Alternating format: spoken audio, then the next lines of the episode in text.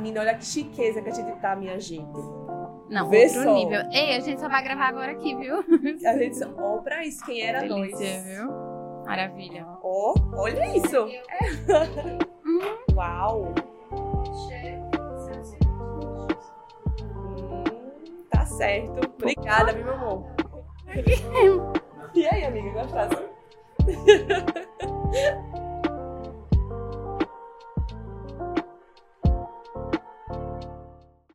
Gente, se vocês estiverem escutando aí uma musiquinha ambiente, um sonzinho diferente do habitual, é porque a gente tá gravando aqui essa live, esse episódio, no Complexo da Superar. Aqui, além da- desse estúdio, né, onde a gente tá gravando esse local, também tem um restaurante, aí tem música ao vivo, o pessoal faz karaokê, por isso que tá essa musiquinha É diferente. bom que dá uma animada. Vocês podem ver aqui, ó, a gente tem comidinhas, justamente porque aqui tem um Comidinhas. restaurante do lado, tá certo? Isso. Foi por isso mesmo, mas nada que atrapalhe a gente já tá comendo. Nada que atrapalhe o episódio, tá certo? E aí, galera, sejam todos muito bem-vindos e bem-vindas a mais um episódio do Café Comédia. Como vocês podem perceber, a gente tá num estúdio um pouquinho diferente no episódio de hoje, porque o episódio de hoje é um episódio muito especial. Primeiro, porque a gente tá em parceria com o Médico Residente, que a gente já tem essa parceria, mas hoje a gente também tá em parceria com a Superar Formatura, empresa aí que eu e Rai a gente já conhece há um bastante tempo. Foi nossa empresa de É formatura na verdade. faculdade. E agora a gente tá fazendo uma parceria aqui com essa live. Essa nossa live e nosso podcast vai ser sobre o Outubro Rosa. E para falar sobre o Outubro Rosa, a gente convidou uma mastologista. O nome dela é doutora Marina Ávila e eu vou falar para vocês um pouquinho sobre o currículo dela, tá? Ela foi, se formou em medicina pela Universidade Federal de Pernambuco, fez a residência médica em ginecologia e obstetrícia pela Unifesp, lá em São Paulo. Ela fez a residência dela em mastologia também lá em São Paulo, no Hospital Pérola Byton. E atua hoje no consultório, na Clínica Cardoso e Ávila e também em Portugal. É um, um prazer e uma honra ter a senhora aqui com a gente. Muito obrigada por aceitar o Muito nosso obrigada, convite. doutora. Senhora, não, amor. Você. É, inclusive, quem indicou ela, muita gente indicou ela, foram vocês. Então, muito obrigada pela indicação. A gente colocou uma caixinha perguntando qual mastologista vocês gostariam um- se a gente fizesse um episódio sobre Outubro Rosa. E o- você, o seu nome foi o que realmente Mas saiu aí na telinha da todo gente. mundo. Marina Ávila, Marina Ávila, então. Bom, já que a gente trouxe ela aqui com a pedido de vocês, a gente também quer pedir pra vocês que vocês, como sempre, gente, vocês têm que ter paciência, mas é preciso, a gente precisa do apoio de vocês. Por favor, siga o nosso canal, comenta aqui embaixo, compartilhe com seus amigos, siga o médico residente e também a Superar Formatura, E tá? a gente Café Comédia, né? Por E, por favor. o Instagram da gente, arroba Café Comédia. E tu quer contar também a novidade que a gente Então, antes da gente começar esse, esse episódio especial, né, a gente tem uma novidade para você, que é estudante de medicina, que é aí já tá no internato, vai pro internato, ou já é médico formado e tá pensando em fazer um cursinho de residência ano que vem. Então, esse é desconto único, viu, minha gente? Porque a gente conseguiu para essa live um desconto do, do Eu Médico Residente, o cursinho de, inclusive o cursinho que eu faço, que a gente lá do Café com Med faz, um desconto de 5% em qualquer curso na plataforma do Médico Residente. Então, assim, seja Enari, SUSI, SUS, SUS Bahia, SUS CSPE, no caso, vocês vão ter desconto de 5%. Esse desconto é o maior desconto, assim, que a gente realmente consegue, que a própria Superar já deu, é o maior desconto. Você não vai achar desconto maior com qualquer outro parceiro Não tem outro da- cupom que seja Residente. maior do que esse. Realmente é Isso. 5% em qualquer curso que você escolher. Só é colocar lá Café Comédia que você vai conseguir esse desconto até dia 31 de outubro. Então não perca tempo. A gente já tá no fim do ano. Se você aí já tá indo pro internato, quer fazer um cursinho de quinto ano. Se você tá no quinto ano e quer fazer o cursinho pra residência do sexto ano, ou se você já é médico e vai fazer residência ano que vem, aproveita a oportunidade. Mas enfim, né? Vamos deixar de falar e É, vamos, vamos começar Vamos o episódio. de fato, de episódio, fato. né? Antes de tudo, vamos começar pelo começo. Por que a mastologia? Por que não é, seguir outro ramo da ginecologia? Ai, é, gente, boa noite. Eu queria agradecer, primeiro de tudo, o carinho e a insistência. porque eu sei que me tentaram, me buscaram, me mandaram direct, falaram com a minha clínica. Esse mês é um mês realmente puxado para um mastologista, né? É um mês que a gente tá meio celebridade mesmo. Mas porque a vida continua, né? A vida, o trabalho, os pacientes, então Sim, a gente tem que meio que se dividir. Eu, eu agradeço mais o convite e as indicações de quem indicou. Obrigada. Nada. Eu faço mastologia com muito amor. Assim, eu, eu amo o que eu faço E desde que eu entrei na residência, primeiro de ginecologia e obstetrícia, eu já queria fazer mastologia. Eu já entrei pensando em fazer mastologia. Na ginecologia. Na ginecologia primeiro. Uhum. Eu fiz a, residen- a fa- faculdade aqui na Federal Uhum. E eu decidi fazer prova em São Paulo na época porque meu namorado queria fazer a prova lá em São Paulo. Eu nem tinha muito esse interesse e resolvi fazer fazer a prova e falei assim, ah, se eu vou para São Paulo, se eu ficar em um local bom, Sim. se eu não ficar, se eu não, não, não fizer prova e não me der bem, eu volto para Recife e faço a residência aqui. E a minha intenção, na mastologia, a gente pode fazer é, por cirurgia geral ou por, gine- por ginecologia obstetrícia, né? Então, tem dois caminhos. E eu não me via fazendo cirurgia geral, eu achava que combinava mais tratar de mama com a ginecologia Sim. obstetrícia. Apesar de eu, na faculdade inteira, achar que eu nunca faria ginecologia. Incrível. Língua, Todo é. mundo que faz GO diz que passou a faculdade dizendo que não ia fazer GO, né? Exato, Exatamente. Eu fui uma dessas também. A gente faz, a gente elege assim os que a gente não queria fazer, e GO certamente é uma delas. E eu gostava muito também de GO, e principalmente de obstetrícia. É uma coisa que eu sinto, sinto saudade, inclusive, de fazer parto. Mas passei na escola paulista. E aí, passei na escola paulista e disse, bom, agora eu vou ter que... Vai ter que Vou entrar. ficar, né? Eu Infelizmente. ter, Poxa, nem queria. E era realmente uma concorrência super alta e eu passei, passei bem, só tinha eu do Nordeste fazendo na- no meu ano. E, e passei, na época, é, as residências de GO eram só dois anos. Uhum. E essa da Escola Pauli- Paulista já eram três. E eu, poxa, eu vou terminar um ano depois do que os meus contemporâneos, Sim. né? Ginecologia e obstetrícia. Porque lá a gente já passava por cirurgia geral em um dos anos. Hum. Então eu passei por trauma, eu Ah, passei por interessante. urologia. Pega uma mão de cirurgia maior, então, E no passei por caso. cirurgia plástica, passei por uma mão, assim, tive, uma parte da residência que foi bem bacana, esse ano a mais, fez uma, uma enorme diferença. Mas eu já queria fazer mastologia. E existe um grande hospital lá, com um volume gigante, até hoje é, de, de referência do SUS, que é o Pérola Baito. Então, é, a residência de mastologia eu já fui fazer no Pérola Baito. Já foi focada nele mesmo. É, na verdade eu fiz a prova, eu fui em primeiro lugar no SUS. Nossa! Apenas. Paulo, Menina. é. E as coisas que nem, você nem lembra depois da. Depois isso perde tão, tanto sentido, né? Uhum. Assim, eu me lembrei agora falando isso. E aí eu pude escolher a, a, a residência que eu queria fazer. Então eu fui para o Pérola Baito e lá realmente a gente atendia, a gente operava 10 casos de câncer por dia.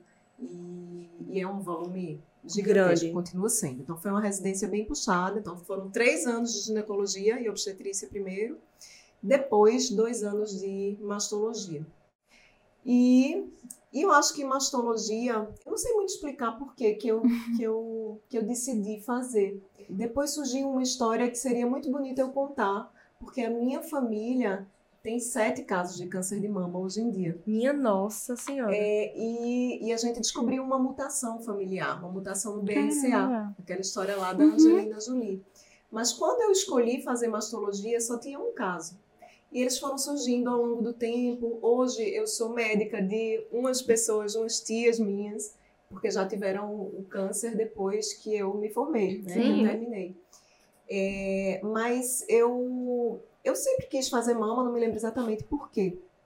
Entendi. Só que teve um período que eu, que eu quase deixei, assim. Foi. Não, não, foi, não foi um caminho, quase que eu quase desisto. É, depois que eu voltei para Recife, se eu estiver falando demais, me interrompa. Não, Não, pode pode falar. dar vontade. Aqui é pra você falar É. mesmo. É, mas acho que são, são fatos curiosos que a gente não conta normalmente, porque normalmente a gente não está falando com estudantes, com, com médicos recém-formados, né? E, e a gente acha que é tudo um sonho dourado, né? É, Fui tudo muito lindo, Paulo, tudo é, maravilhoso, né? Não tem nenhum perrengue. Exato, assim, fui para São Paulo, fiz, fiz numa, numa residência muito boa e tal, tal, O tal, pessoal só vê as conquistas, né? Ninguém vê a luta. Eu vou voltar e vai ser tudo lindo, e não é bem assim. É, quando eu, eu voltei, eu já voltei é, fazendo só mastologia, e foi uma decisão, porque lá em São Paulo eu precisava me sustentar e eu dava Uhum. plantão de obstetrícia. né? Sim. Então eu fazia obstetrícia ainda. é, quando saí de lá de São Paulo, na residência toda de mastologia. Depois vim para cá. Só ficou com a, com a fiquei mesmo. só com a masto, porque na minha residência de mastologia, a gente já aprendeu a fazer muito procedimento guiado por ultrassom, por Sim. imagem. Uhum. Então, isso era uma coisa que aqui em Recife não tinha. Então, um Então foi um diferencial. diferencial, né? diferencial, foi. É, não sei dizer se hoje já tem, eu acho que ainda muito pouco. Mas lá em São Paulo, o mastologista faz muita biópsia guiada por imagem. É o mastro que faz até mais do que o radiologista. Então, quando eu vim para cá, é, eu trabalhei com isso enquanto o consultório Sim. engrenava, né? E também já facilitava. Se precisava da biópsia, tu mesmo já ia ali e fazia, no caso. É, é, não era porque eu não conseguia fazer no consultório, Sim, eu fazia sim. na clínica de imagem sim, que eu sim, trabalhava. sim, né? sim. Então, às vezes eu fazia das minhas pacientes, mas a maioria das vezes não. Não. Eu fazia de uma demanda que chegava, eu tinha pouco paciente, né? Até o ponto que, que, eu, que eu fui né, atendendo convênio, você chega de São Paulo sem ninguém lhe conhecer. É. Você tem que criar. Isso é um medo que o nome, pessoal né? que, daqui, pessoas, que né? vai para São Paulo, tem, né? De voltar a voltar pra terra, né? E É, o mercado, assim, um pouco. Sem a gente conhecer muitas pessoas, né? É. Se infiltrar no mercado daqui de Pernambuco. é. E é curioso, porque antes de ir, as pessoas falam isso pra você. Olha, Cuidado, você vai, né? Cuidado. Você vai, meu, eu tenho um, um tio que é minha grande referência. Meus pais são engenheiros e são médicos, e ele é uma a minha referência é, na medicina. E, e ele falava pra mim assim: Poxa, você aqui tem todo o suporte, meu suporte. Por que, que você vai pra lá? Você vai lá ser discriminada em São Paulo. E, e eu falei, tio, o suporte eu vou ter quando eu voltar, seu. eu vou ter sempre, porque eu sou, né, assim, da família. Então, eu, não, eu tenho certeza que eu vou, vou e volto e eu continuo tendo a sua ajuda Sim. se precisar. Então, foi uma decisão é, que eu não me arrependo de forma alguma, porque apesar de ser difícil se inserir no mercado, não é fácil, é, mas o que eu tive de ganho num, num hospital de referência, num hospital em que eu tive o acesso a fazer os procedimentos que nem existiam aqui em São Paulo, aqui em Recife, é, me, me, me fizeram alavancar teu, ser o teu diferencial, né? Se tornaram diferencial. Fui muito, fui muito recriminada pelos colegas no Uhum. início, porque aqui não tinha ninguém que fazia imagem e a biópsia, por exemplo, era só o radiologista, o mastologista não faria, não fazia. Uhum. E então no começo as pessoas olhavam meio atravessadas, assim, quem é essa que tá chegou, né? Então você Sim. sofre algumas coisas e, e teve um, um período que eu baqueei, assim, eu disse, poxa, eu vou. não vai dar certo. Mas passou. Mas olha aí, deu super certo, né? Hoje em Deu dia. super detalhes aqui, É. com a gente super requisitada. Exatamente. Né? A gente, pra falar contigo, é ter que marcar um, um Um horário. um horário gente. Então deu muito certo, não deu não? Deu super certo. Eu, mas eu, eu me reinventei muito na mastologia, assim. Eu acho que eu, eu iniciei a vida é, muito, é, assim, como, como todos os médicos, eu acho, iniciam. Eu queria muito fazer consultório. Então, essa foi uma decisão desde o princípio. Eu tenho uma salinha desse tamanho, assim, sublocava uma, uma, uma salinha pequena. Eu ia lá, muitas vezes, atendia um paciente, depois eu estudava a tarde Uhum. inteira, né? É, e aí a, a biópsia guiada por imagem sustentava, então eu trabalhava para sustentar o consultório. E, e depois comecei, eu disse, não, eu, eu vou precisar ir atrás de todos os convênios que eu puder para poder me tornar conhecida.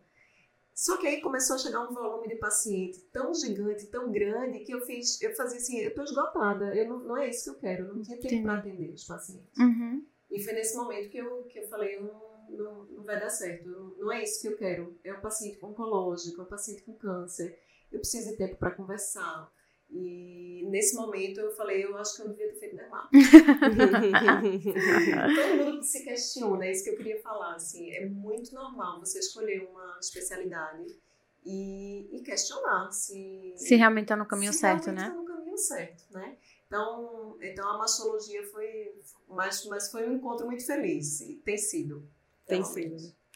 E sobre o outubro rosa, assim, pra quem não sabe o que é outubro rosa, diz pra gente o que significa, o que realmente significa. O Outubro Rosa ele foi um movimento que se iniciou na década de 90, lá nos Estados Unidos, criado por duas irmãs. Elas perderam a irmã com câncer de mama e aí elas começaram, criaram uma, uma ONG e, e, essa ONG tinha o intuito de alertar as mulheres sobre a importância do diagnóstico precoce, principalmente.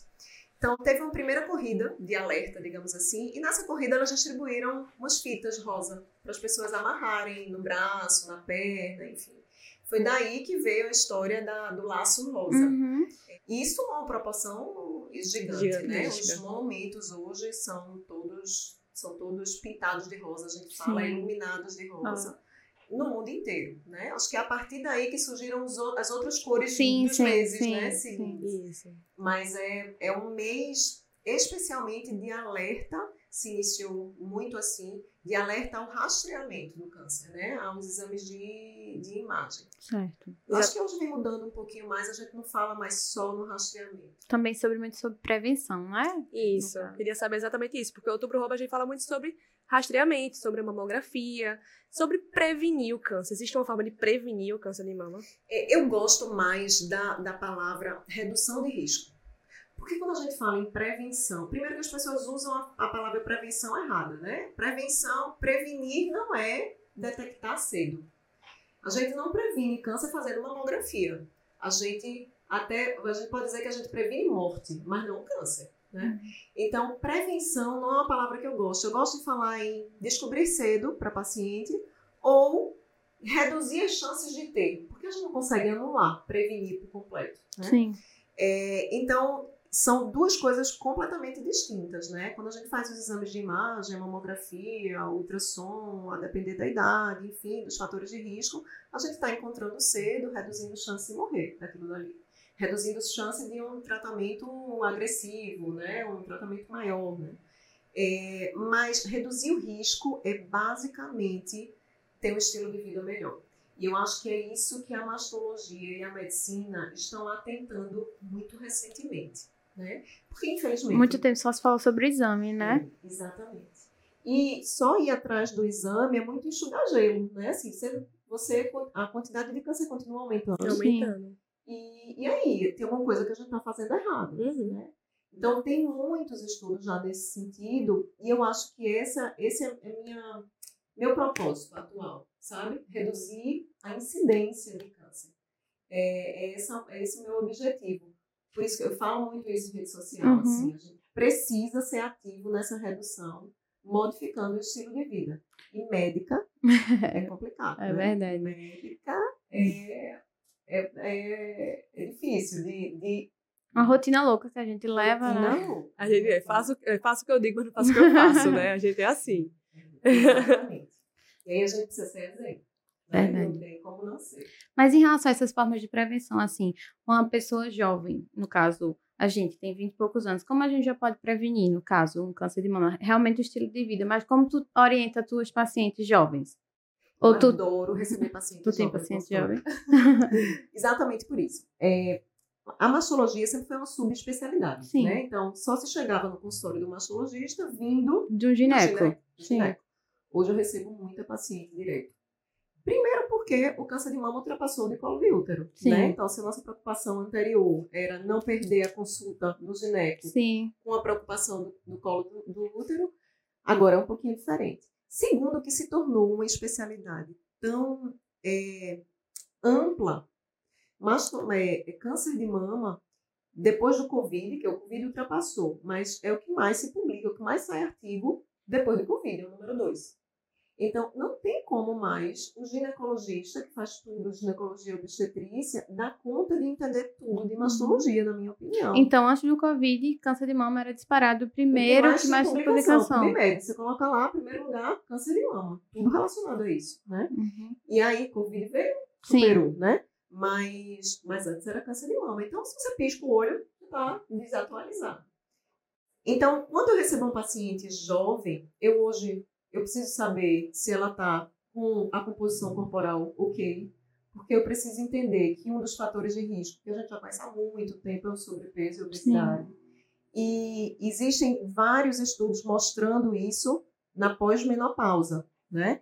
É, mas ainda não na pré-menopausa. Mas existe uma confusão gigante de estudo, porque na, eles, os estudos não avaliam composição corporal, eles avaliam IMC. Sim. Quando a gente é mais jovem, a gente tem mais massa muscular. Exato. Isso, isso é um fator de confusão grande, é um viés nos estudos. Então, já, a gente já começa a enxergar, já começa a ter mais estudo mostrando que o percentual de gordura elevado também é um fator de risco antes da menopausa. E precisa combater hoje, não é lá quando eu estiver na menopausa que eu me preocupo com isso. Até porque se eu chego na menopausa acima do peso, se eu já chego lá acima do peso, a minha dificuldade... A chance de diminuir é muito é maior, muito né? pior. Mas não é só o sobrepeso. Eu preciso saber o que, que aquela paciente está comendo.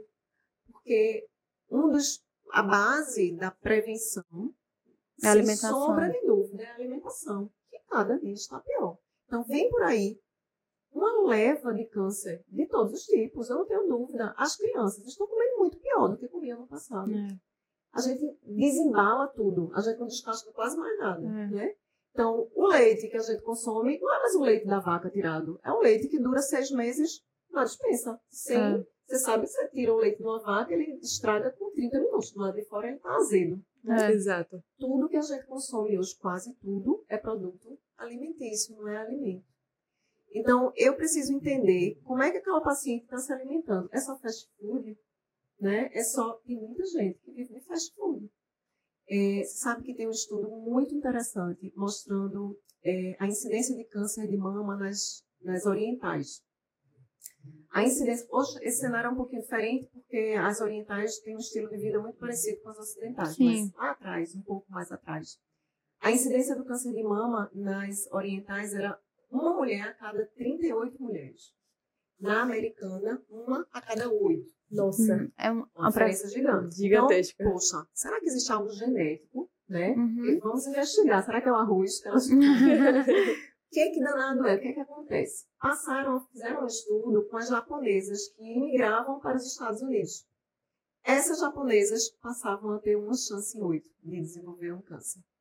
O estilo de vida americano É total Fator definidor, ambiental, né? É um fator ambiental, completamente.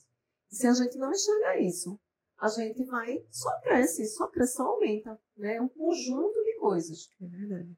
A base é a alimentação, eu não tenho dúvida. Uhum. Né? A gente precisa retroceder um pouquinho e, e se alimentar com comida mais verdade, saudável. Né? Com comida mais saudável. A atividade física, segunda, segundo pilar desse, dessa prevenção. Não tem mais como a gente achar que a atividade física é estética. E, infelizmente, muita gente ainda relaciona isso. A atividade física, ela reduz a incidência de diversos tipos de câncer e de mama também.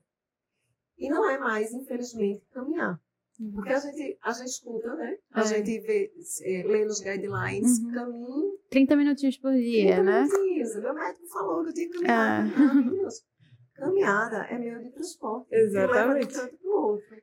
Mas você precisa fazer um exercício mais intenso. Caminha, você caminha quando começa. Uhum. Mas depois você tem que evoluir daquilo dali. E a gente já não tem mais dúvida que o exercício de força é protetor.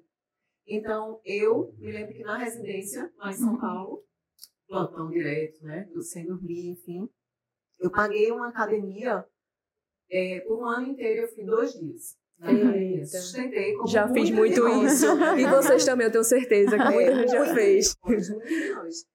quê? Eu, eu queria, eu ia, eu me matriculava na academia porque eu queria emagrecer, porque eu queria ficar com a perna dura, né? Porque eu queria ficar sem barriga E bumbum na nuca. e bumbum na nuca. Exato. E aquilo dali não era uma motivação suficiente Uhum. para uma residente cansada, né? Então eu dormia. Poxa, eu dava plantão, eu virava plantão, eu vou causa de estética, tá nada, tá ótimo. Deixa, do Deixa assim tá. mesmo, Deixa né? assim mesmo. Até hoje, a estética que eu queria não, não eu me matriculei lá atrás não apareceu. Aquele bumbum na nuca. Mas eu não deixo mais. Porque eu entendo. A mentalidade mudou, né? Hoje, Do hoje eu porquê. quero prevenir câncer.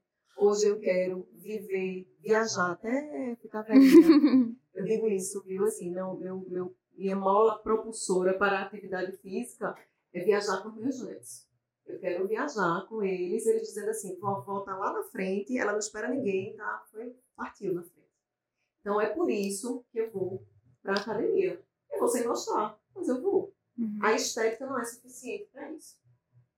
Verdade. É, a gente fala um pouquinho de prevenção, já falar assim um bocado, deu pra entender muito bem. Foi realmente assim, um tapa de luva no meu... em mim mesma. Mas sobre o rastreio mesmo. A gente tem, a gente, o Outubro Rosa, a gente fala muito sobre isso, como isso, a gente já isso, falou. Isso. Como é que funciona? Como é que funciona esse rastreio? Muitas mulheres ficam com dúvidas quando é que começa, quando é que não começa. E também, por que é importante no câncer de mama? O câncer de mama é tão prevalente assim, por que é importante, né? Ter um mês todinho aí dedicado só, só para isso. Só para isso. É, no, no, Brasil, a, se estima agora para esse ano mais de 67 mil novos casos. Né? É, uma, é o câncer mais prevalente, realmente. Então, a gente fala, a gente escuta muito esse dado, né? Uma, no Brasil, uma a cada 10 mulheres ou uma a cada 12, depende do estado que você está, né? Se é mais uhum. no norte, mais no sul, enfim, é, vai desenvolver câncer é, ao longo da vida. Quando a gente fala esse dado, esse dado assusta, assusta bastante. Porque a gente É. tem quantas mulheres aqui É, na sala? Ah. Já uma de nós. É, isso é muito comum. A gente normalmente faz exatamente isso. Quando você está dando uma palestra, uma, sala cheia de mulheres, todo mundo se olha assim. Meu Deus. é, Meu Deus. Pânico. Só que é importante a gente entender que esse é um risco acumulado da vida inteira, Sim. certo? Então, o risco de uma jovem aos 20 anos ter um câncer de mama, ele é infinitamente menor. Uma a cada duas mil, três mil mulheres, entendeu? Então, Uhum. esse risco vai sendo aumentado a, a partir da idade da paciente. Uhum. Aos 80, se- o correto seria a gente colocar 10 velhinhas e uma vai ter um câncer de mama. Sim. Entendeu? Entendi. Então, não é o risco das jovens ter, é o risco de uma vida inteira de se desenvolver um câncer de Sim. mama. Então, como é que a gente. É, por que, que é tão importante o diagnóstico? Porque a gente, quando a gente descobre cedo, a gente tem maiores chances de cura. A gente Sim. tem maiores chances de tratar de uma forma muito simples, de uma forma menos invasiva, menos mutiladora. E por isso é tão importante. Quando a gente fala em rastreio, claramente a gente associa a mamografia. Por que Sim. isso acontece? Porque tem vários estudos mostrando que a população que passa por um rastreio mamográfico morre 30% menos. Então, se você separa, é sempre comparativo, né? Sim. Os estudos são sempre comparativos. Então, se você compara o grupo que faz com o grupo que não faz, O que fez? o que Sim. fez morre 30% menos. Aqui não existe uma, uma, uma indicação igual em todos os países, certo? De, de início de rastreio mamográfico. Aí, ultrassom. Ultrassom não tem esse estudo. Uhum. Ultrassom depende muito do operador, depende muito da máquina. Ultrassom não tem estudo que a gente importa normalmente, europeu, Sim. americano, então a gente nunca conseguiu comprovar a redução da mortalidade, que é um desfecho duro, Sim. importante, no ultrassom. Por isso que a gente fala da mamografia. É engraçado, né? Falando agora como médica, porque assim, quando a gente vê uma paciente entrando, principalmente as pacientes mais jovens, uma das primeiras coisas que elas pedem é um ultrassom de mama. Passa um ultrassom de mama, passa um ultrassom de transvaginal, passa não sei o como se a gente tivesse grandes estudos que fossem ajudar e tivesse benefício para aquele exame, né? E a gente vê que, na verdade, a gente não tem nenhum estudo que prova que o ultrassom, na verdade, ajuda nesse É, sentido. o ultrassom, a gente não tem estudo que mostre que o ultrassom reduz mortalidade. Isso. Né? Mas quando, é a, quando a paciente é uma paciente mais jovem, com um histórico familiar, enfim, que não está na, na idade do rastreio mamográfico Sim. ainda, o ultrassom é uma ferramenta útil, né?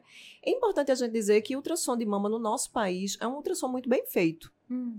Claro que existem Exceções, sim. existem locais, né? Mas o ultrassom aqui, diferente dos estudos onde acontecem os ultrassons, os, grandes estudos, os Estados Unidos, por exemplo, o ultrassom aqui é, é sempre realizado pelo radiologista.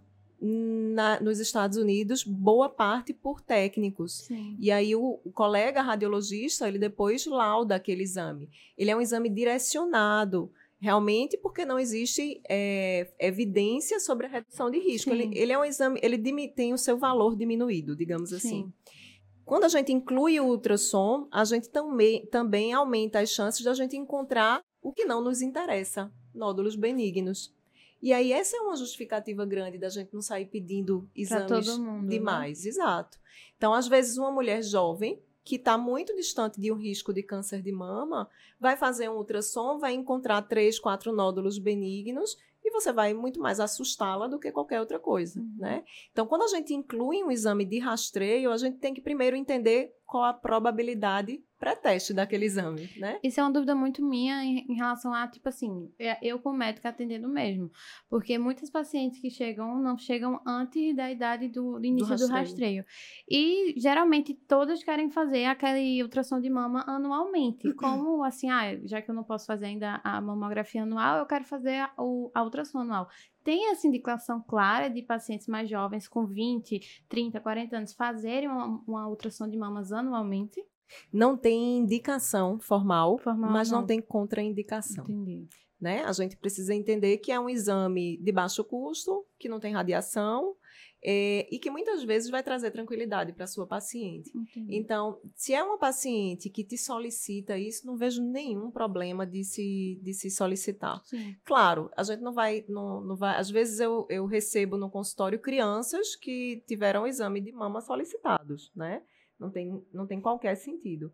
Mas em pacientes jovens, a gente tem um estudo brasileiro, dos poucos que a gente tem, sobre é, incidência, né, um estudo epidemiológico, mostrando uma- um dado interessante na população brasileira. A maior parte dos serviços do SUS, né, Hum. é, chama Amazona, o nome do, da- do grupo, do estudo, e, e na- no estudo brasileiro, quase 40% dos casos aconteceram antes dos 50 anos.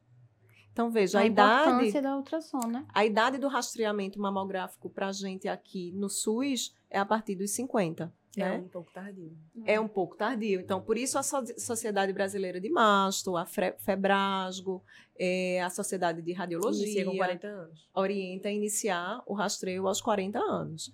Então, a gente acaba iniciando e parece que no Brasil realmente existe uma justificativa Uhum. para a gente iniciar o rastreio aos 40. Mas aí um contraponto do SUS também, que infelizmente em algumas unidades só disponibilizam a partir dos 50 anos, Não, né? no SUS é, realmente você só, Só, só, só consegue fazer... a partir é, de 50 anos. é, aí exato. fica esse contraponto da, ah, será que a gente, por exemplo, num caso desse, uma, uma mulher com 45 anos chega para mim, já teria a indicação de eu fazer uma mamografia no SUS, mas eu não consigo solicitar, eu posso, eu posso, eh, seria melhor solicitar uma mamografia ou um ultrassom de mama? Já a mamografia?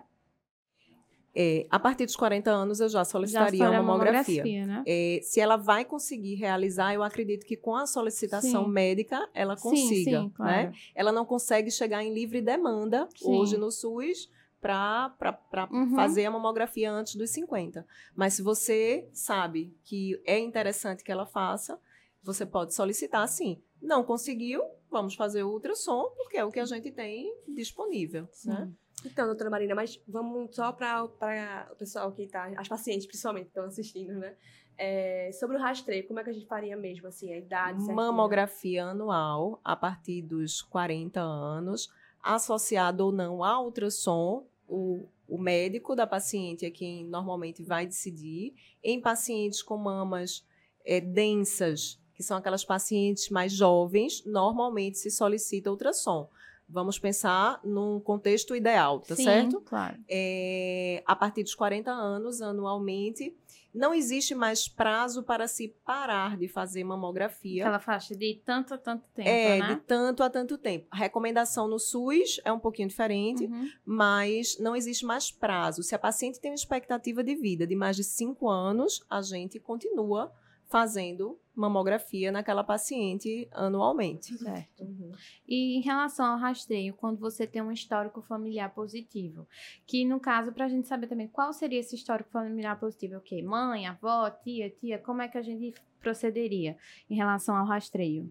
Quando a gente tem uma história num parente de primeiro grau na família, é, isso já é suficiente para a gente solicitar o rastreio mamográfico 10 anos antes do câncer mais jovem, certo? Da Certo. família. Então, se a paciente teve uma história familiar é, de um câncer aos 55, aos 45 precisaria começar. Se ela Uhum. teve aos 45, aos 35 eu já começo.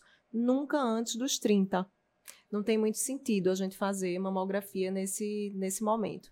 O que é faria ultrassom mesmo. faria ultrassom. Em alguns casos, a gente faz a ressonância. Então, sempre 10 anos antes. 10 anos antes do, da Do idade episódio da sua episódio familiar, primeiro mais grau. jovem. Então, por Isso. exemplo, se você que está chutando, a- uma avó ou no caso seria sua mãe mesmo? Só para ela Não, saber. a, a- Primeiro, primeiro grau. existem alguns critérios que a gente é, junta Hum. para entender o risco individual daquela Certo. paciente, certo? Então é um pouquinho diferente quando a gente fala no caso de uma avó que teve um câncer aos 70, não Uhum. tem mais ninguém na família que teve câncer, aquela senhora teve um câncer tratável, é, ficou bem, tudo certo. Essa paciente, provavelmente, ela tem um risco muito semelhante a qualquer outra mulher, certo? Certo. Então, é bem provável que aquele câncer não tenha nenhum, não tenha qualquer relação genética, mais aí assim, seria mais em relação aos hábitos de vida aos mesmo. hábitos de vida. Um câncer numa idosa. A gente espera que aconteça um câncer numa idosa. Quando é que a gente começa a suspeitar de algo genético? Que precisa que o mastologista acompanhe, que precisa de, uma, de uma, um rastreio mais de perto. Uhum. Isso é uma coisa importante para a gente falar. É muito comum que eu atenda pacientes que têm um histórico familiar importante que não tenham sido, não tenham sido referendadas ao mastologista. Assim. A ginecologista ou o clínico continuava acompanhando e mesmo a paciente tendo uma história Uhum. importante. É, então, tem coisas que chamam a atenção. O que é que chama a atenção na história é, de, uma, de uma mulher? Primeiro, os casos de um lado do outro da família são exatamente iguais. Então, se eu tenho história paterna ou materna, é, tanto faz. O meu risco de receber aquilo dali é semelhante, né? Uhum. Para mim é mais importante quando tudo acontece do lado de uma família só, porque eu começo a suspeitar que existe um defeito genético. Então, Sim. por exemplo, um caso, aquela gente tinha a história do caso de câncer de mama aos 70 anos numa, numa vozinha, mas eu tenho uma outra paciente que ela teve a avó aos 40 que morreu de câncer. Veja, um câncer aos 40 Não já é algo hoje né? que a gente precisa investigar, Uhum. certo? Então é um pouco diferente. Ah, eu tive. é, as, as pacientes tiveram câncer um pouco mais tarde, mas eu tive a minha avó com câncer, eu tive minha mãe com câncer, minha tia com câncer. Essa é uma história que a gente precisa ficar mais atento e certamente a gente hoje investiga geneticamente essa família. Então, quando algo foge do, do normal, digamos Uhum. assim, dois tumores primários numa única paciente. Poxa, isso não é o normal de se acontecer. Sim. Então, eu vou atrás investigar. Caso de câncer de mama em homem, também não é comum de acontecer, está bem relacionado à mutação. O que é estranho, um caso, uma família que tem vários tumores, não só de mama. Todo mundo na minha família, doutora, morre de câncer. Teve um câncer diferente. É, de um lado, não tem ninguém. Todo E mundo às vezes de morreu de, ovário, né? De, de, de de outro- vários. não- nem interessa muito quais os tipos, mas você diz assim: não, na minha família, eu tenho cinco tios, todos eles morreram de câncer. Para mim, interessa saber quais são os tipos, porque eu vou nortear o que eu imagino de mutação. Uhum. Mas para o médico generalista, se você tem um- uma família com vários tipos diferentes de câncer, você já precisa orientar que aquela pessoa passe num geneticista, num oncologista, em alguém que Uhum. investigue aquela família um pouco melhor. Porque a gente já conhece muita coisa e pode se antecipar. Né? Isso. Sim. Quando a paciente, falando de rastreio, quando a paciente tem uma suspeita de mutação, uma história importante, né, algo que me faz pensar num defeito genético, aí o rastreio é diferente.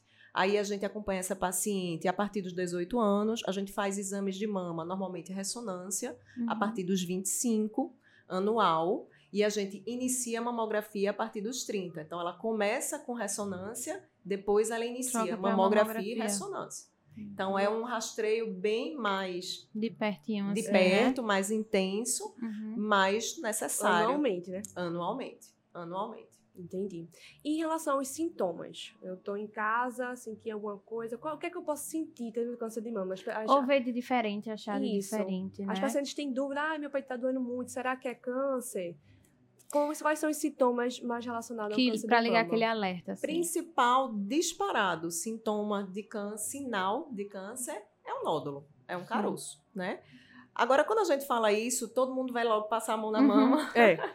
Aí eu tenho, doutora, eu tenho um caroço aqui, meu Deus do céu, aí já procurando no Google tem dois dias de vida, né? é exatamente isso. É, Dois dias, é, até, muito, até é muito, né? É. Amanhã. Horas, horas de vida. Mas é assim, é, é interessante a gente falar sobre esse assunto, porque a gente já, já puxa o gancho do autoexame. Sim. Se você for hoje no, no site do INCA, é, não existe mais uma É. recomendação de autoexame. E isso se baseia num estudo mostrando que não existe redução da mortalidade como na mamografia, certo? Uhum. Então, aquela aquela indicação que a gente continua fazendo, né, de fazer o exame uma vez por mês, se examinar, levanta o braço, tem os cartazes, né? Uhum. Um braço assim, um braço lá. E a paciente às vezes chega no consultório e faz, eu não sei fazer. Eu não faço porque eu não sei fazer. Uhum. Ou então diz assim, eu tenho vários caroços, eu tenho vários nódulos e eu tô com alguma coisa. Porque não sabe o que tá Porque palpando. não sabe o que está palpando. É, esse, essa, essa, essa orientação desse autoexame mensal, isso tem caído por terra, porque a gente não tem reduzido mortalidade dessa forma, Uhum. certo? O que é que eu, Marina, acho? Eu acho que a gente precisava trocar só o nome de autoexame para autoconhecimento Sim. sabe? Então, primeiro, tirar da paciente o peso de que ela precisa diagnosticar alguma coisa. Ela não tem que saber fazer exame igual a gente faz, igual eu faço, igual vocês fazem no consultório. Ela precisa só se conhecer. E ver Então, que tem alguma coisa estranha É ali, isso, né? né? Todo mundo conhece seu corpo, ou precisa, né? Pelo menos Uhum. conhecer. Então, normalmente eu explico. Você acha que se aparecer um, um caroço na barriga, você vai perceber? Ah, vou. Eu vou perceber. Se aparecer na mama, você também vai. Então, a gente não consegue sentir nódulos profundos e pequenos. A gente consegue sentir nódulos superficiais ou grandes. E a gente sente isso tomando banho. Hum. Né? Então a gente precisa, a gente sente isso, ó, tô no, olhei pro espelho, poxa, eu tenho um mamilo que tá meio, né, esquisito, tá repuxando. Você percebe, a maioria das pacientes diagnostica, encontra um nódulo, Uhum. né? É, sem, não, olha, no meu dia 30, eu fui fazer o autoexame e achei esse nódulo daqui. Não é assim. Não. Elas Ela vai encontram sentindo, é. Exato. Então, às vezes, a recomendação de dizer se autoexamine, para algumas pacientes, traz um peso que elas ou é, enlouquecem com Uhum. aquele autoexame, porque aí tem umas que se autoexaminam todos os dias. E eu É. não tô achando nada. E por agora, outro lado, diz. E, pro- e tem um outro, o oposto, assim, não sinto nada, não tenho nada. Não vou no médico, não faço exame. Uhum. Então, é esse, é esse o questionamento. Para mim, é uma substituiçãozinha de uma palavra. Assim, se conheça, se- você se conhece. Né? Então, não tem que ter medo de, de deixar de ver algo, nem de ficar se procurando, se examinando. Tem várias histórias anedóticas assim de pacientes que, que perdem a vida porque têm um medo tão grande, se examinam tanto que vão passam em consulta assim mensalmente, achando que descobriram alguma coisa. Quais os sintomas clássicos que a gente pode ter? Nódulo, uma retração do mamilo. A retração do mamilo não é, uma, não é um mamilo que já sempre foi retraído, Uhum. né? Nem é bilateral, né? Não é, aquela, não é aquele mamilo que entra e depois sai. A retração do mamilo é causado, causada é, por um nódulo que está crescendo ali atrás do mamilo e a- puxa-se os ligamentos de dentro da mama. Então, é um mamilo que vai entrando e não volta. É porque realmente tem alguma coisa ali puxando, estranha. isso, Isso, fibrosando lá isso. dentro, sabe? Uhum. Então, retração do mamilo, nódulo. Secreção que sai pelo mamilo sem apertar. E essa é uma, uma- uma informação importante para se dar para paciente, porque todas nós, se a gente souber apertar direito, vai sair alguma coisa. Principalmente se você já amamentou. Então, não é qualquer secreção, é uma secreção que suja o sutiã, é uma secreção que suja a camisola, de um lado só. Essa é a secreção que a gente considera suspeita e a gente investiga, apesar de mais de 80% ser completamente benigno, mesmo as que são sanguinolentas, Uhum. certo? Mesmo saindo sangue. Só, normalmente é, é causado por um nódulo benigno, chamado papiloma, mas é uma secreção que a gente precisa Investigar. investigar. Hum. Retrações, alterações, a gente percebe isso muitas vezes levantando o braço e vi- vê, vê que o o seio está um pouquinho esquisito, né? Meio deformado. Talvez sejam os, os quatro principais é, Quatro principais. achados. Dor, eu não citei, né? É, Dor não é um sintoma clássico, digamos que é uma coisa assim. que assusta, né, de vez em quando. Muito, eu adoro o paciente que sente dor. Porque é, o paciente vem no médico, É sabe? É verdade. uma excelente oportunidade de você fazer exame na paciente, de você examinar, de você conversar, de você orientar.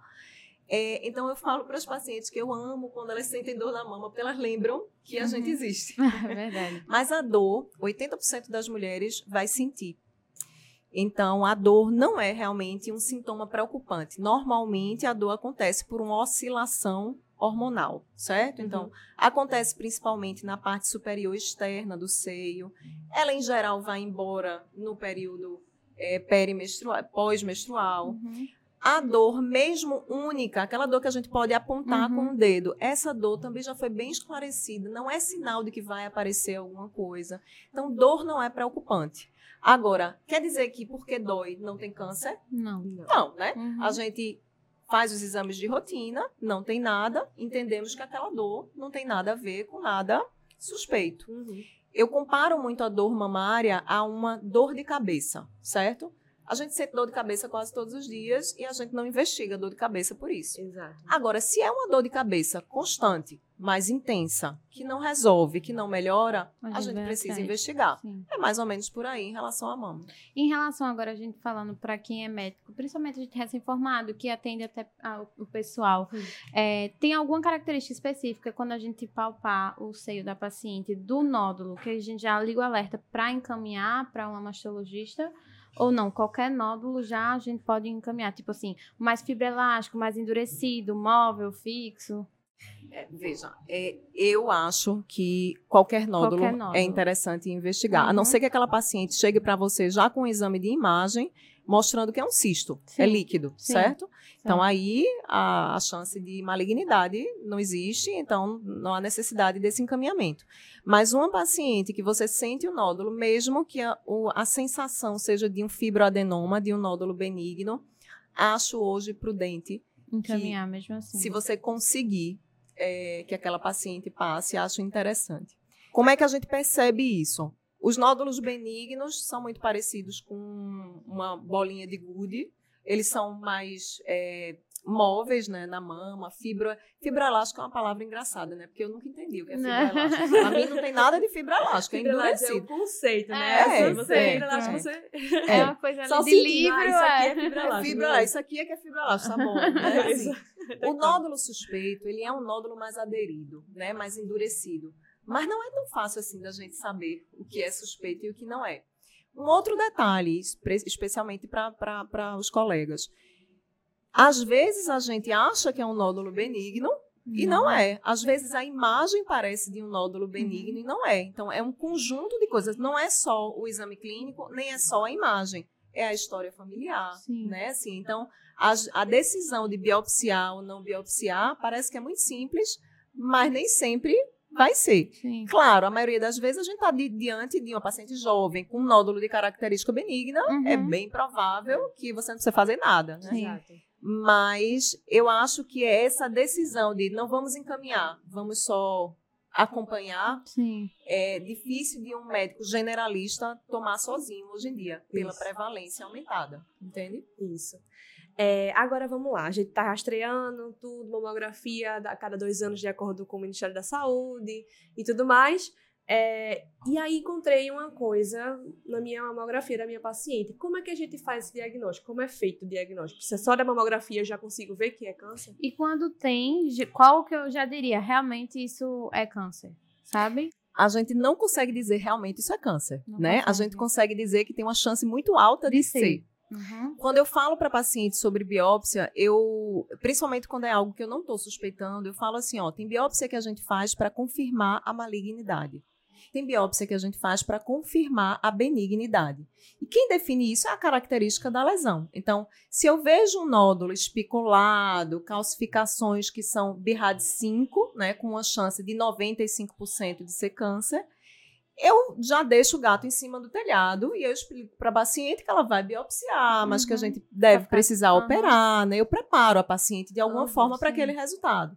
E aí, normalmente, a gente solicita a biópsia pelo método mais simples. Então, eu não solicito por mamografia, eu solicito por ultrassom sempre que Sim. dá. A imagem apareceu na mamografia, eu preciso do ultrassom para saber se ela aparece no ultrassom, porque é pelo ultrassom que a gente, que é o Consegue principal método de biópsia. biópsia. Isso. Uhum. Se eu não consigo fazer por ultrassom, aí é que eu vou ter que biopsiar por mamografia. Dificilmente a gente encontra essa biópsia por mamografia no SUS. Eu acho que aqui em Recife a gente não tem. tem. Então a gente muitas vezes faz uma biópsia cirúrgica nessa situação.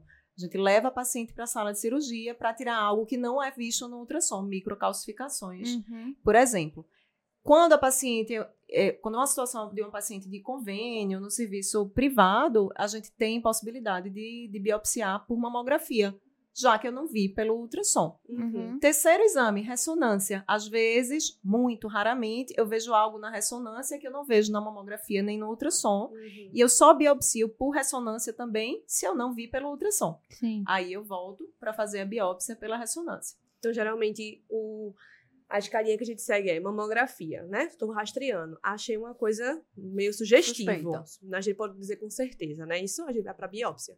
Biópsia a gente faz com ultrassom, joga logo, lança logo a Idealmente, mão né? Ultrassom, ultrassom. se Não achou. achou no ultrassom, vai para mamografia. Não achou na mamografia, vai para ressonância, não é isso? Não, é, a gente nem.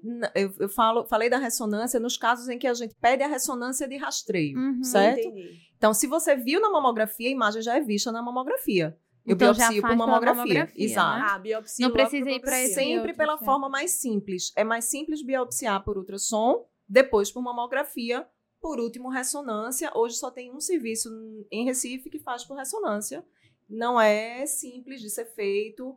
É, muitas vezes, quando a lesão só aparece na ressonância, é uma lesão que a gente acompanha, inclusive, não é uma lesão que não é vista nos outros métodos, não tem urgência. Uhum. Então, é, normalmente vocês não vão receber imagens que sejam vistas só na ressonância. O que vocês vão receber é viu, viu a imagem na mamografia, solicita o ultrassom. Uhum. E aí, para a gente entender se vai aparecer para ultrassom. Um nódulo raramente não vai ser visto pelo ultrassom. Então, você pode solicitar ultrassom com a biópsia, digamos Sim. assim. Uhum. Já pede tudo. Isso. É, microcalcificação É mais complicado. é o contrário. Raramente vai ser visto no ultrassom. Então a gente já entende que muito provavelmente a gente vai ter que fazer um procedimento é, Entendi. pela mamografia. E o tratamento, É, doutora? vamos- A gente sabe que existe todo um estigma, né, do tratamento do câncer em geral, né? Até porque É. realmente quando é uma coisa mais radical, mexe muito com a autoestima da mulher, né?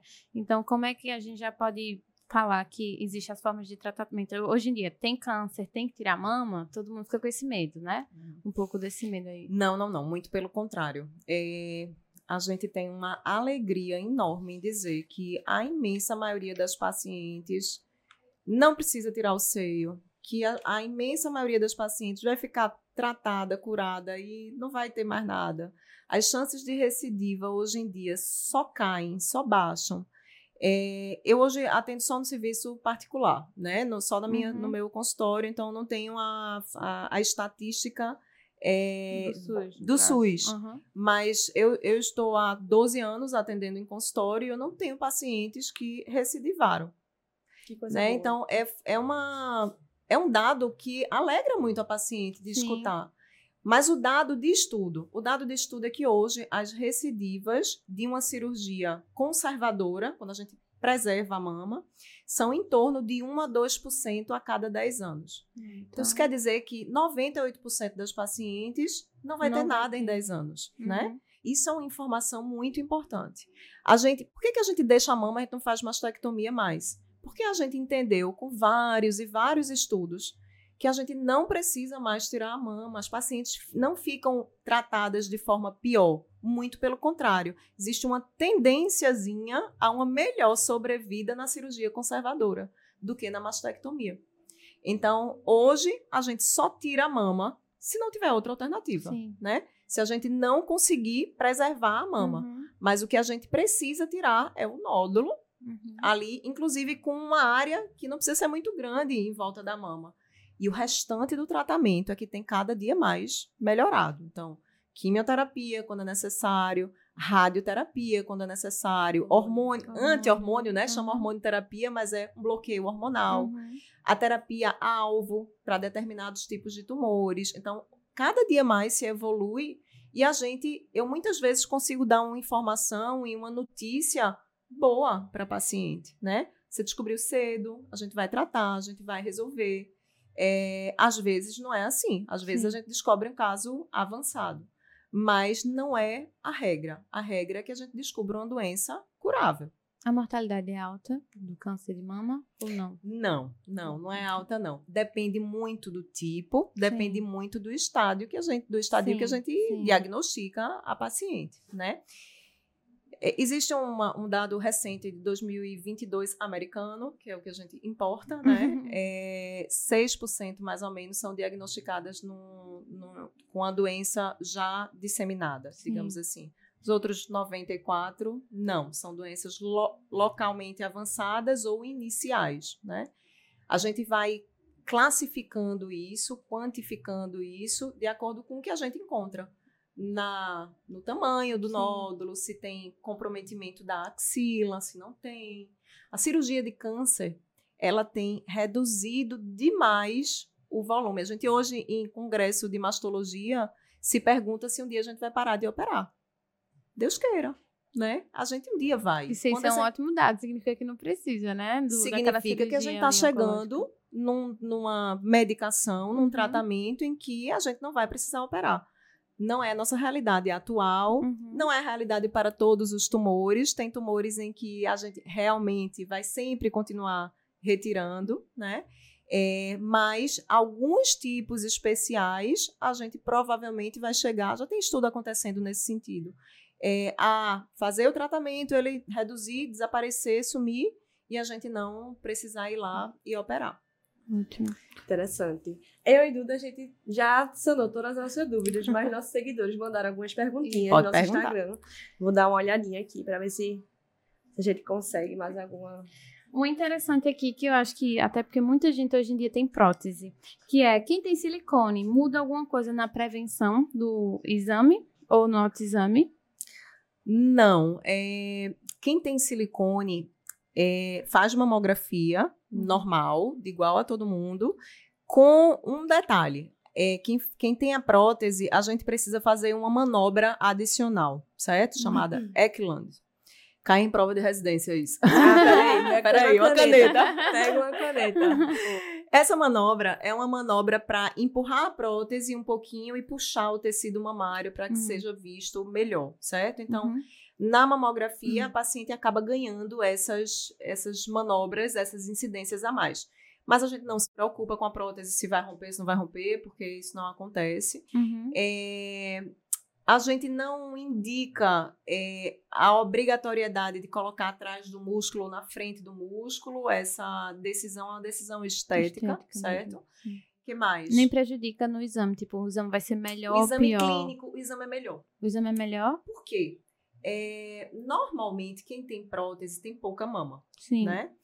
Quando a gente coloca a prótese, é, a gente empurra o tecido mamário para mais perto da pele. Então fica mais sensível. Fica mais fácil de sentir. Uhum. As pacientes que têm prótese, elas sentem nódulos um pouco menores do que as pacientes que não têm. Porque na hora que você coloca e empurra, fica mais tenso, né? Uhum. Você consegue perceber um exame clínico um pouco melhor. Que é interessante, né? Geralmente a gente acha que o contrário, que vai estar atrapalhando É, ali, né? Existe um questionamento se a- o- é, é, existem alguns estudos mostrando que a, a, a mamografia pode ser atrapalhada, digamos Uhum. assim. Mas não é pela ideia de que as pessoas acham que vai aparecer algo atrás da prótese, certo? É que na hora que a gente Pela técnica É mesmo. pela técnica. Na hora que a gente posiciona para fazer a, a mama, e mais uma vez, a gente importa os estudos americanos, elas só fazem a mamografia, né? Raramente fazem ultrassom junto. E normalmente, americanos exageram um pouquinho no tamanho da prótese. Uhum. É Então, você fica com uma dificuldade técnica de Sim. fazer o exame de mamografia. Então, existe essa, esse detalhe. Uhum. Próteses volumosas, pacientes que só fazem a mamografia, né? Podem ter um prejuízo. É, tem um aqui que eu acho que é dúvida de muitas mulheres. Dói a mamografia? Fazer? Eu não achei, não. Não? não. Não dói. dói. É. Não tenho medo de Olha, fazer, eu né? acho bem pior o preventivo, por Uhum. exemplo. Uhum. Ah, é verdade. É chato, a gente faz, né? Uhum. Normalmente não reclama muito. é, mas não, não acho que eu, eu fui Chega a foi ser tranquilo. doloroso. Não, uma, uma dica, uma sugestão. Vá fora do período isso, perimenstrual, né? De repente, porque a mama tá mais sensível Uhum. e não interfere no, no diagnóstico, no, no resultado lá, mas interfere em você sentir um sim, pouquinho sim. mais dor, né? Doutora, a gente vai terminando, né? Chegando no fim do nosso episódio. A gente sempre, né?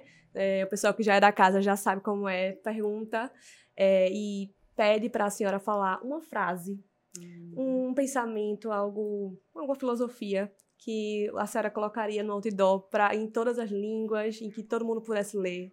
Ah, eu, eu, Uma mensagem final que É. gostaria de deixar. eu adoro uma frase que que é do Oscar Wilde, que diz assim: é, viver é a coisa mais rara do mundo. A maioria das pessoas apenas existe.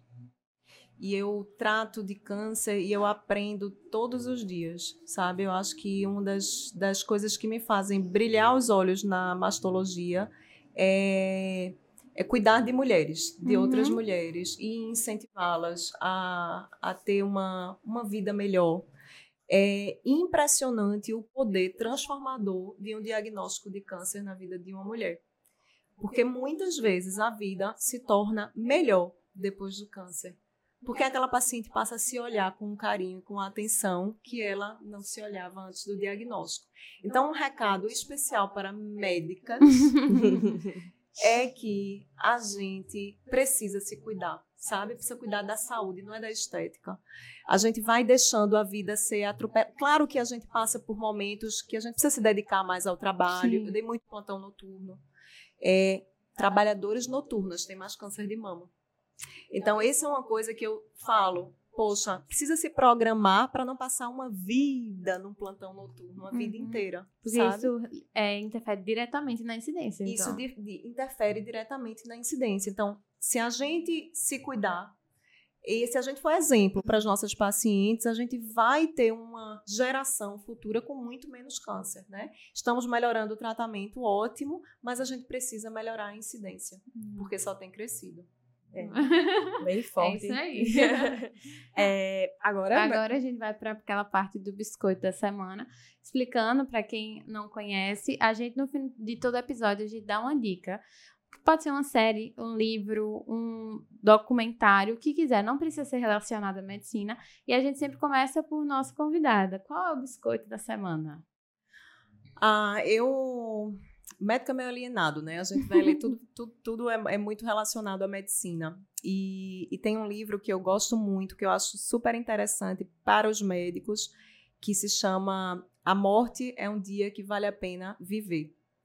É de Cláudia Quintana Arantes, é uma médica paliativista, e ela dá uma lição sobre esse autocuidado, esse olhar assim, para a Uhum. gente e para o paciente que no caso dela é um paciente terminal, sabe? Esse é um livro assim para qualquer pessoa, não precisa ser para médico. Ela tem um TED Talks de- Hum. desse de- dessa palestra e, e eu, eu gosto muito, acho bem interessante. Repete pra gente, por favor. A A morte é um dia que vale a pena viver. Ótimo. E tu, amiga? Bom, Qual é meu, meu biscoito da semana não vai ser uma série. É, como a gente tá falando de câncer de mama, a gente tem um episódio, episódio 8, bem no comecinho do nosso podcast, no tempo do- da- das cavernas ainda, é, que a gente Que a gravou gente sobre... estrutura dessa, É, sim, a né? gente não tinha essa, essa, essa- todo esse aparato, mas ainda é muito informativo. É um episódio sobre câncer de mama, mas de uma forma é, mais médica, só os bizuzinhos para você acertar aquela questão e tal. Enfim, É vocês o mais entendem. conteúdo mesmo, É, né? Questão é mais de conteúdo, médico. Para quem quer pegar mais o conteúdo sobre o câncer de mama mesmo, aquele episódio 8 no podcast Café com Med, Spotify e todas as plataformas de podcast que você preferir. É, o meu, o meu podcast, ó. O Hum. meu biscoito da semana vai ser um filme que eu assisti recentemente. É um filme que se chama Concussion, que foi ele quem fez foi o Will Smith, ele é o ator principal e fala sobre um médico que é ben, Bennett Omalo, Dr. Omalo, que ele foi um médico que descobriu uma o ETC, que é a encefalopatia traumática crônica. Ele descobriu que jogadores da NFL, que é um esporte super é, assim, super tradicional nos Estados Unidos, tinham, tinham uma incidência maior de ter essa é, ETC, que ele fala, por conta do- dos traumas, trauma. da- isso, recorrentes. Então, ele, mais ou menos em 2002, ele descobriu que ele era um médico, que ele fazia autópsia de um paciente. Ele fez aquela autópsia e viu que tinha alguma coisa errada. Tinha algumas hemorragias intracranianas que não eram vistas a olho nu e não alteravam na tomografia. Mas quando ele fez o anátomo patológico, porque ele era patologista, ele viu que tinha alguma coisa alterada. E essas alterações. Ou spoiler, ou spoiler. E ela, assim, ela dizendo já. e eu- É, tudo bem. Prepara a Enfim, pipoca aí. basicamente, ele, ele mudou hoje em dia as regras da NFL por conta desse- da legal. descoberta dessa, dessa doença. É história real. É história real, é baseado em fatos reais. E hoje em dia eles têm várias regras de tipo que não podem algumas manobras, não podem alguns, é, alguns choques que eles têm por, justamente por conta desse ETC, dessa doença que ele descobriu. Então, para quem é médico e para quem não é, também Eu acho é que os muito lutadores de boxe também têm. Isso. Né? Era uma doença que já era descoberta nos lutadores de boxe. Mas ele, ao fazer uma, uma biópsia de, de uma autópsia de um, um ex-jogador da NFL, ele viu que também estava ali. E é muito engraçado, porque no filme mostra muito a negação da empresa NFL. Isso é uma coisa que é muito presente até nos dias atuais, né? Sim, que é o negacionismo devido a uma... com- A, tipo, a parte, científica, tudo. isso, exato. E mais a, a parte do comercial, Financeira, a parte financeira do isso, negócio. exato. Aí choca entre a ciência e realmente o dinheiro. É Uhum. muito interessante, eu indico. É concurso o nome. Com- É. É, e é isso, né? É isso. Acho que a gente- Doutora, foi muito bom Oh, aqui. muito obrigada. a gente Meninas. agradece demais Onde ter gente tirado um te tempinho encontrar? aí. Ah, eu tô lá nas redes sociais, né? Tem que estar. E estamos lá durante o ano inteiro falando um pouquinho sobre prevenção, sobre redução de risco, enfim, tirando dúvidas. É arroba doutora DRA Marina Ávila. Estarei lá. Arroba Vai. DRA Marina Ávila. Quer deixar uma mensagem final? Ah, eu, eu só queria agradecer e dizer que eu falo muito que o câncer a gente previne entre um outubro e outro. Então não adianta só a gente falar e pensar em fazer exame em outubro e esquecer O resto do ano. o né? resto do ano. É então verdade. é entre outubros que a gente realmente reduz a incidência do câncer. É, pois é. Muito obrigada, é isso. Lembre de seguir a gente nas redes sociais, então aí, arroba Café Comédia, arroba doutora Marina Ávila, arroba Eu Médico Residente, arroba Superar também. Um Muitos agradecimento, arrobas é, pra vocês arrobas. aí. Um agradecimento ao médico residente e ao Superar que fez possível, né? A gente É, tá aqui. Exatamente. A gente tá aqui Muito na casa da obrigada. Superar, pra vocês verem esse aqui. A gente de rosinha, vocês perceberam, a gente tá de rosinha, bem menina. É isso. E é, esse episódio vai estar disponível e já tivemos a live. Muito obrigada. Lembre de curtir o episódio antes de ir embora desse vídeo. Sigam a gente e é isso. Até o próximo episódio. Valeu, gente. Tchau. Tchauzinho. Tchau, tchau.